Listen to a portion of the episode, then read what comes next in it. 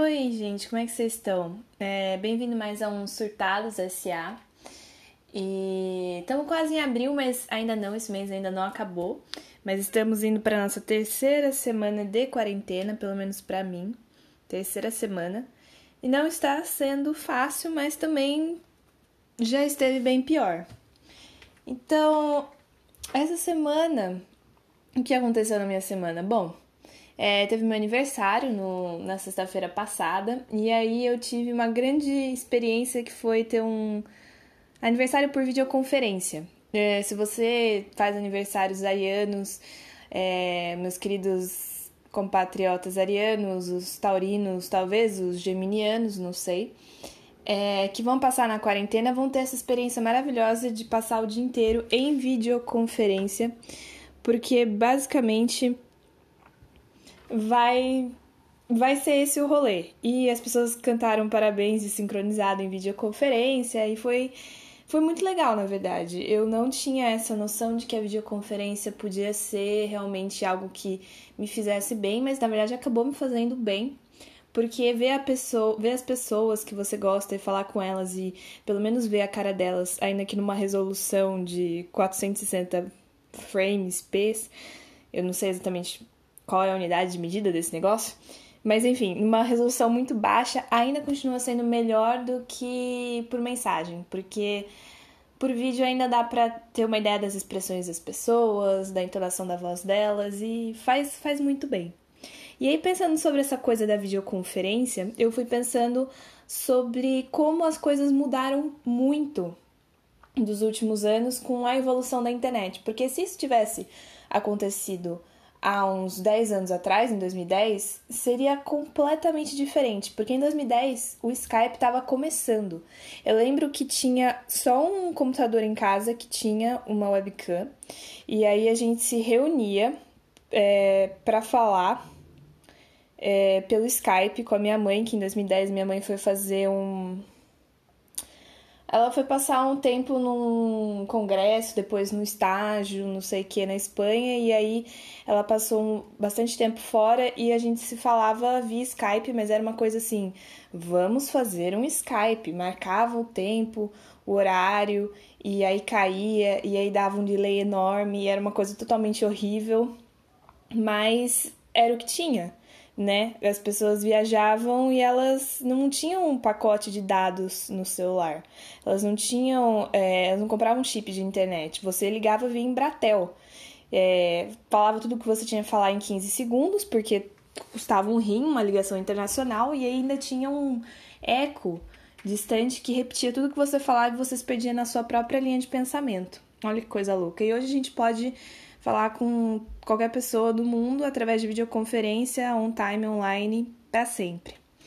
E aí eu fiquei pensando o que mais que mudou nessa, nessa trajetória. Eu sempre fui uma pessoa que gostou de ter as novidades. Então, quando saiu o Facebook, eu fui uma das primeiras pessoas que teve Facebook. Quando saiu o Twitter, eu fui uma das primeiras pessoas que tinha Twitter. Então, eu sempre acompanhei essas coisas. Eu sou da época, por exemplo, do Orkut. Eu não sei se você, pessoa da geração Z, sabe o que é um Orkut, mas o Orkut foi uma febre enorme no Brasil. E aparentemente apenas no Brasil e no país de origem do cara, que por sinal chamava Orkut. Ele botou o nome da rede como o próprio nome dele, que é um negócio que eu achei maravilhoso. E era uma rede social roots, assim, que basicamente não tinha uma timeline, você tinha que entrar na página das pessoas e você deixava os seus depoimentos seus scraps, sei lá, que era tipo pessoas falando como você era incrível e como você era maravilhosa, com aquela linguagem da internet toda maravilhosa e zoada e com coisas que brilhavam e piscavam e letras multicoloridas e tudo mais. E as pessoas podiam votar se você era legal, sexy e simpático. E claro que todo mundo sempre era muito legal, muito sexy, muito simpático. Pelo menos eu nunca vi ninguém que não tivesse as três estrelinhas nessas coisas e você expressava a sua personalidade através de comunidades. Comunidades eram tipo páginas que você fazia parte, tipo grupos do WhatsApp, muito assim por cima, que as pessoas passavam correntes, então talvez seja um grupo do WhatsApp é, dos seus pais ou dos seus avós ou pessoas mais velhas que ficam passando correntes umas para as outras. E eram coisas muito engraçadas, tipo Lindomar, o Sub-Zero brasileiro, que era uma que eu adorava. É, tinha, não fui eu, mas foi o meu eu lírico. É, enfim, aí tinha Amamos Fulano, Amamos Ciclano, Odeio Acordar Cedo, Minha Vida é Chocolate. Enfim, e aí você entrava na página da pessoa, via quais comunidades ela fazia parte, você meio que já dava aquela stalkeada básica e sabia qual era da pessoa. Você passava muito tempo pensando que comunidades você tinha que entrar para realmente refletir a sua vida. Por falar em refletir a sua vida, você também tinha um negócio que chamava Buddy Poke, que era tipo um bonequinho seu, tipo o que a Apple tentou revisitar recentemente com esses emojis personalizados que eu pessoalmente acho muito feios e que não parecem nada com as pessoas. Ninguém parece com aquele raio daquele emoji. Mas ele é uma versão repaginada desse Buddy Poke, que era o seu bonequinho virtual que você mandava interagir com outras pessoas. Então você chegava na página da pessoa e falava: Ah, eu quero que o meu bonequinho é, deu uma surra no bonequinho do coleguinha. E aí. E aí eles meio que tinham essa encenação tal, você podia personalizar. Enfim, era todo um rolê. Foi no Orkut que surgiu uma coisa chamada Fazendinha Feliz, que o nome é horrível, mas era um joguinho que você criava uma pequena fazenda e plantava as coisinhas e tinha bichos para cuidar, que no Facebook virou Farmville, que durante os primeiros dois anos do Facebook no Brasil era basicamente para isso que servia o Facebook. Era para as pessoas jogarem Farmville e ficasse mandando ovelhas de presente e pedindo nas timelines das pessoas, por favor, me mandem ovelhas porque eu estou precisando. Eu nunca entendi por que, que as pessoas precisavam tanto de ovelhas. Mas fazer o quê? É ver que realmente estava tendo uma falta de ovelhas na época. Então, em 2009, eu fiz é, o Facebook primeiro, que tinha coisas muito peculiares. Por exemplo, tem uma ferramenta que até hoje existe que é cutucar alguém. Você vai na página da pessoa e cutuca a pessoa. E eu nunca entendi exatamente. Porque cutucar alguém é porque você tá sendo chato, é porque você quer atenção, é porque você tá flertando. Porque eu acho uma técnica de flerte muito ruim você chegar e cutucar a pessoa. Imagina que você tá na fila do ônibus, esperando passar o seu ônibus lá sentado de boas, ouvindo a sua musiquinha, o seu podcast, e veio um ser humano do nada, aponta o dedo indicador para você e cutuca o seu braço. Eu não daria meu telefone para esse ser humano, nem que ele me comprasse um tablito. Nem nessas condições eu acho que, que funcionaria. Porque assim, sem condições. E durante muito tempo foi isso que tinha no Facebook. É, Facebook era a coisa que as pessoas usavam, que os jovens usavam. Sim, jovens uma vez usaram Facebook, que foi imortalizado naquele funk maravilhoso. Ela não anda, ela descila, ela é top cava de revista. É... Ela é mais mais, arrasa no look, tira foto no espelho para postar no Facebook. Porque eu, enquanto jovem adolescente, era isso que eu fazia. Eu não saía muito de casa, eu saía mais do que eu tô saindo hoje, mas mesmo assim, em Campinas, no máximo, no máximo, se você tinha menos de 18 anos, você ia no shopping. Alô, galera do shopping Dom Pedro e do Iguatemi. Eram esses os rolês que a gente fazia quando jovem. E aí, quando não tinha nada para fazer, tipo, domingo à noite, sábado à noite, eu fazia uns looks, assim, uns uns arranjados hipsters, era a época dos hipsters, umas maquiagens assim, uau. Tirava foto com a minha câmera digital TechPix. Não era TechPix, mas era alguma coisa semelhante.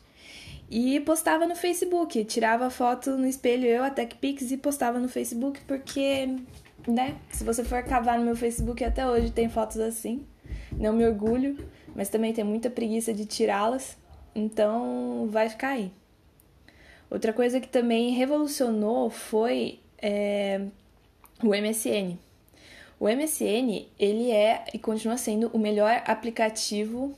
Tá, não sei se era um aplicativo. Era um aplicativo de.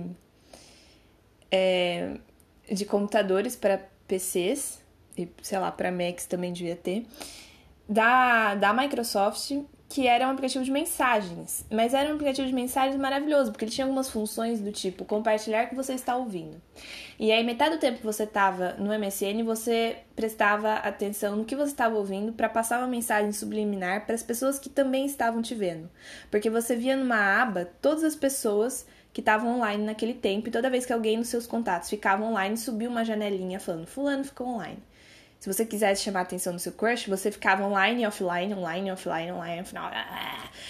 O tempo todo para subir a janelinha, múltiplas janelinhas na, na tela do seu crush para ele saber com certeza, ele ter ciência do fato de que você estava online. E se você não quisesse ficar online, tinha um modo para ficar offline também, que seria maravilhoso. Você entrar no WhatsApp falar não estou no WhatsApp e continuar falando com as pessoas no WhatsApp porque evitaria muitas coisas. Muita gente chata falando: Eu sei que você tá online no WhatsApp. Tá bom, filho, mas eu não. Tá. Parabéns.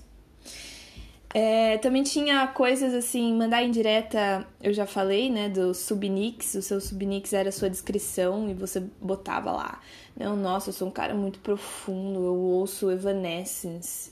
E aí, de repente, passa um pagode dos anos 90 e o seu subnick muda pra Exalta Samba e você fica, que? Não, pera, como assim? Ou então você deixa o negócio ligado e aí você vê que as pessoas seriamente ouviam bonde do Tigrão enquanto trabalhavam, que também era um negócio assim curioso, né? Eu não sei como funciona, porque eu não conseguiria ficar parada de boas, plena, ouvindo o bonde do Tigrão, teria que obrigatoriamente levantar da minha cadeira e dançar.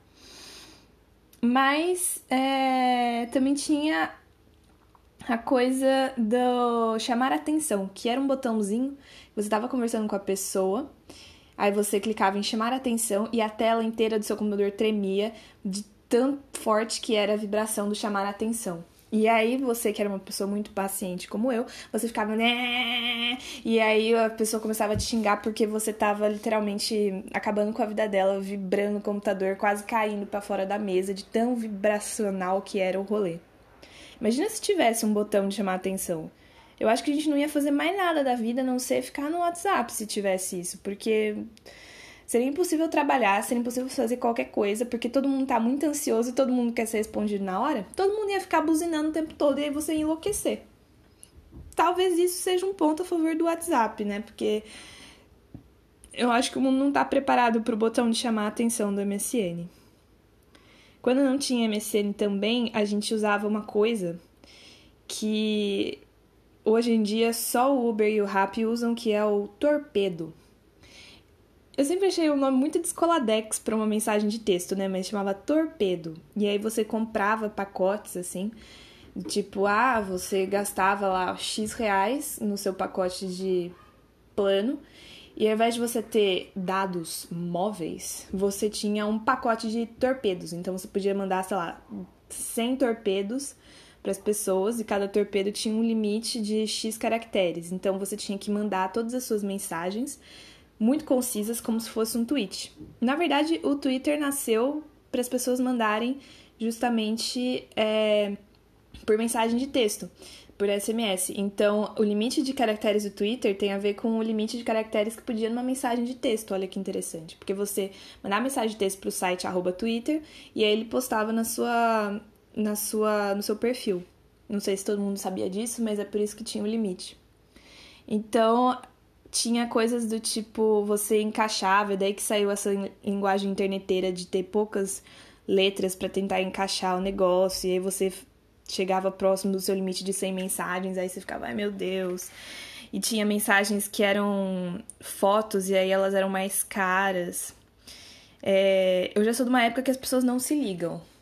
Então a gente mandava mensagem de texto com aquele tecladinho T9 que não é um teclado que tem todas as letras, é um teclado daquele que tem números e cada número tem três letras. E para digitar uma mensagem você demora uma eternidade, porque você tem que ficar apertando a mesma tecla várias vezes até chegar no negócio que você gostava, da letra que era certa, né? E quem era muito top, assim, na época, tinha um celular de flip invertido, ou um Blackberry, que tinha tipo um teclado. Então você fazia um flip, um slide, assim, de lado, e aí ele revelava um tecladinho, assim. Eu lembro que eu tinha uma amiga que passou. acho que comprou na França, não sei. E era um celular que já era touch, mas era um touch de resistência, então era aquele touchscreen que para tocar você tinha que literalmente dar um murro no celular para ele reconhecer que você tá tocando nele. Saudades. E tinha esse tecladinho com teclinhas minúsculas que você ficava apertando. E aí era muito mais rápido para mandar mensagem. Ai meu Deus, coisa maravilhosa. E todo mundo surtava nesse rolê. Ou então seu pai tinha um Blackberry é, por causa do plano da empresa. E aí você também tinha um Blackberry porque tinha o tal do BBM, que era um WhatsApp só de Blackberries. Mas aí era só tipo os, os top dos top futuros empreendedores, meu, que realmente tinham esse negócio do BlackBerry. A gente só ouvia falar desses rolês aí. É... que mais? Também sou da época do Limeware. Você lembra o que era o Limeware? Era um negócio que você baixava as coisas, porque antes não tinha Netflix, não tinha. Quer dizer, até tinha Netflix, mas a gente não conhecia Netflix. E já tinha CDs, mas assim, sem condições de você ficar comprando CDs o tempo todo se você só queria ouvir uma música. Então você ia nesse LimeWare para baixar séries. Era um lugar tipo de torrent. Você baixava séries, você baixava música, principalmente música, porque eu usava muito para músicas. E era assim, ia na sorte, você pesquisava o nome da música e aí baixava um negócio que parecia confiável, mas todos eles tinham eram russos ou com caracteres muito bizarros e torcia para depois de 15 minutos baixando a música fosse a música certa. E quase sempre, 80% das vezes, a música era um remix de alguma coisa. Então você ouvia os 15 primeiros segundos da música e ficava, isso. Amém, Senhor. E aí começavam, ah, ah, ah, ah. Desculpa a minha sonoplastia maravilhosa. Mas mas aí você ficava decepcionado e eram 15 minutos da sua internet e várias bandas largas desperdiçadas naquele momento. E aí você ficava juntando e juntando e juntando para passar pro seu tocador de MP3 que tinha, eu lembro que eu, o primeiro que eu tive chamava Zen. Não era de nenhuma marca famosa, chamava Zen o rolê. Ele tinha um armazenamento impressionante de 1 GB, que correspondia a, sei lá, 200 músicas, alguma coisa assim. Hoje no Spotify, enfim, a gente pode ouvir todas as músicas do universo. Mas era um negócio top, 200 músicas. Um V3 tinha espaço para uma música só. No caso, o V3 da minha amiga tocava aquela Beautiful Girl. Nossa senhora. Era a única música que tinha no celular, então era o toque do celular, era o toque da mensagem, era a música que ela ouvia, porque só tinha essa opção. Então era isso mesmo. Aliás, naquela época, os celulares não ficavam no modo silencioso, a gente ficava no modo de toque ou de vibração, e aí realmente quando tocava o celular, a graça era ver que música que a pessoa botava. Então, por exemplo, tinha um amigo que botou Smile da Avril Lavigne, que é uma música muito nada a ver com nada. E aí o pessoal zoava ele porque o toque dele era Smile, que era tipo sei lá, não era o tipo de toque que ninguém esperava que ele tivesse, porque não fazia muito o estilo da criatura. E aí eu tinha um toque dos Beatles, daquele do Revolution, que é aquele solinho que era extremamente irritante, porque de manhã, quando tinha o um despertador, você acordava já em pânico, já achando que o mundo estava acabando e que tinha uma serra elétrica na, do lado da sua cama para te, sei lá, para te cortar no meio. E um período de tempo também uma música do Crepúsculo, porque sim, eu fui uma pessoa que curtiu o Crepúsculo lá nos idos de 2009, quando lançou o primeiro filme, que ainda era ruim e azul, vocês têm noção de que o filme inteiro foi filmado com uma lente azul? É tudo extremamente azul e fica muito esquisito. Porque as pessoas realmente ficam verdes. As pessoas que não são vampiras parecem vampiras por causa daquele filtro azul que botaram no raio do filme. Que até hoje eu não entendo. Mas enfim, é... você baixava as músicas, tinha o YouTube to MP3, que era tipo um site que você jogava o seu link do YouTube e aí ele transformava em MP3 e você baixava. Ou então eu fazia isso com série. Tinha séries no YouTube que eram divididas em, tipo, uma série de 30 minutos, porque o YouTube tinha um limite de 10 minutos por vídeo que você podia dar upload. É, você assistia um episódio da série, era equivalente a três é, vídeos do YouTube que você baixava. Então, por exemplo, eu lembro que eu assisti filmes, tipo, sei lá, Nowhere Boy, que é um filme que eu lembro que marcou a minha, a minha vida em 2011. Eu vi em 13 partes de filmes do YouTube. Então, baixei 13 videozinhos do YouTube para ver tudo de uma vez. Eu sei, é uma coisa ridícula, mas é o que a gente fazia e o que uma pessoa que não tinha muito talento para baixar as coisas, até hoje eu não tenho muito talento para baixar as coisas, fazia. Eu sei que era triste, mas fazer o quê? Aí isso também, outra coisa que eu acho que é importante mencionar é que eu fui uma das primeiras pessoas também a usar o Tinder. Lá nos idos de 2014, quando ninguém sabia o que era esse rolê, eu fui lá, jovenzita Anitta. jovenzita Anitta é foda é, usar o Tinder, baixar, falar: essa é a minha chance de finalmente ser, sei lá, finalmente sair da seca, finalmente sair com boyzinhos e vamos lá. Só que, como era uma coisa que não.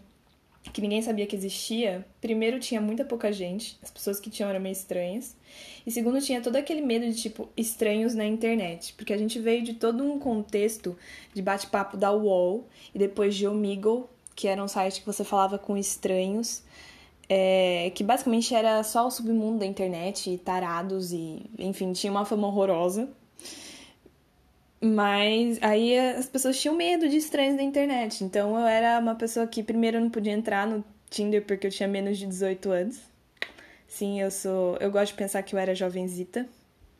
Não sei se hoje em dia eu posso falar que eu sou jovenzita, mas eu não tinha 18 anos, então eu mentia a minha idade. Eu falava que eu tinha 21 anos e que eu era estudante de letras da PUC Campinas.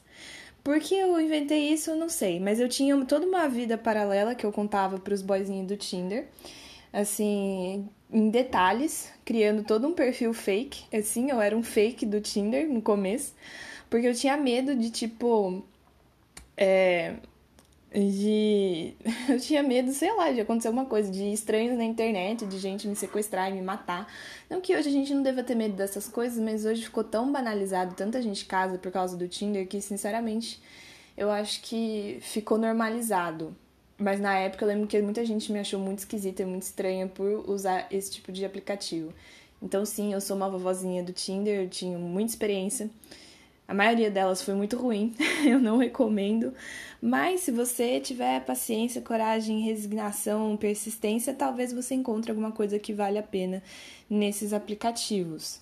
Mas na época era tão bizarro, mas tão bizarro que, por exemplo, quando eu fui sair a primeira vez com uma pessoa do Tinder, eu fui contar para as minhas amigas e elas falaram: "Não, você não vai sozinha, porque a gente tem medo". Então, literalmente, uma hora que eu encontro no shopping, no local público, e enquanto eu tava conversando com a criatura, tinha minhas duas amigas que estavam lá atrás olhando. E elas ficaram seguindo a gente no shopping para ter certeza de que não era um, o Jack o estripador com quem eu estava saindo. Então, assim, momentos, momentos da internet. Hoje em dia as pessoas casam pelo Tinder e casam por videoconferência e usam TikTok. E eu ainda sou a tia velha que ainda não tem TikTok Tô considerando muito se eu vou entrar nessa onda ou não, porque eu sei que vai me sugar uma quantidade de tempo absurda.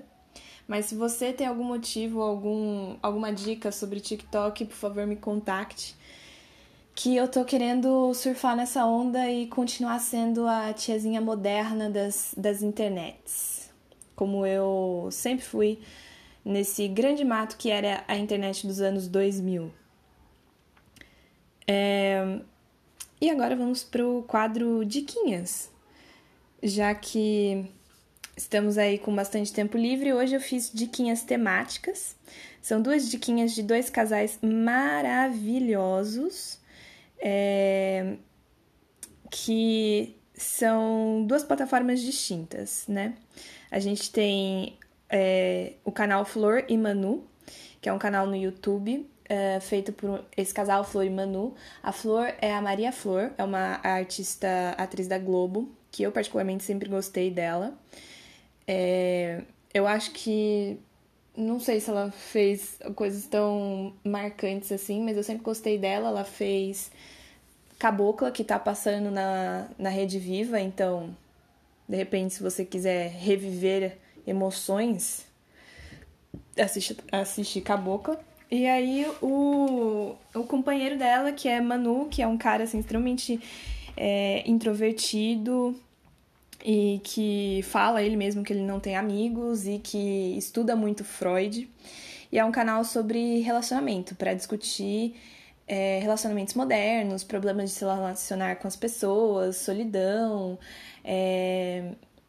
Enfim, as pessoas mandam dúvidas para eles. É um canal pequeno ainda, né? Tem uns 100 mil inscritos.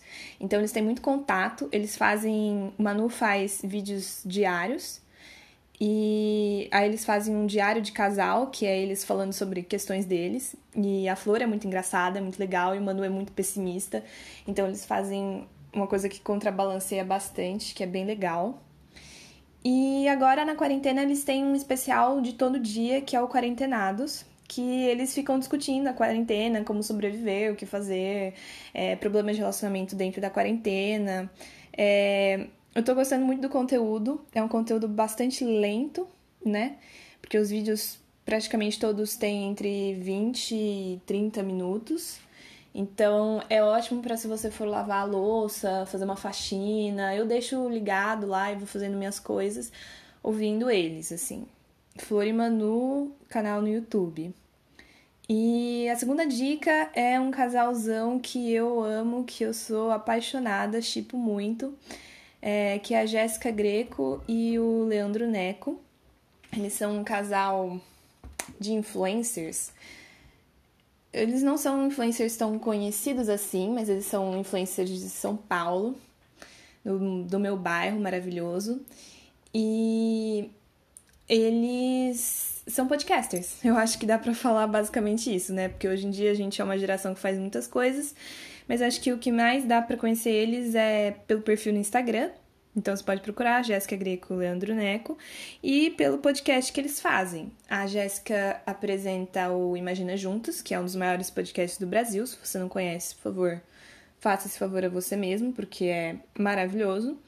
E o Neco, ele fazia também um outro podcast, que era o Pão de Cast, com a Tati dos Reis. Tati dos Reis? Pati dos Reis. Desculpa, sou, sou ruim com nomes. Mas agora eles estão com um projeto de podcast diário da quarentena, já que eles moram juntos, eles fazem um podcast que é gravando o café da manhã deles. Então, todas as conversas muito aleatórias e muito, muito engraçadas, eles gravam e todo dia eles lançam um período da manhã. O podcast é o Diário de Bordo, que é bem legal, assim.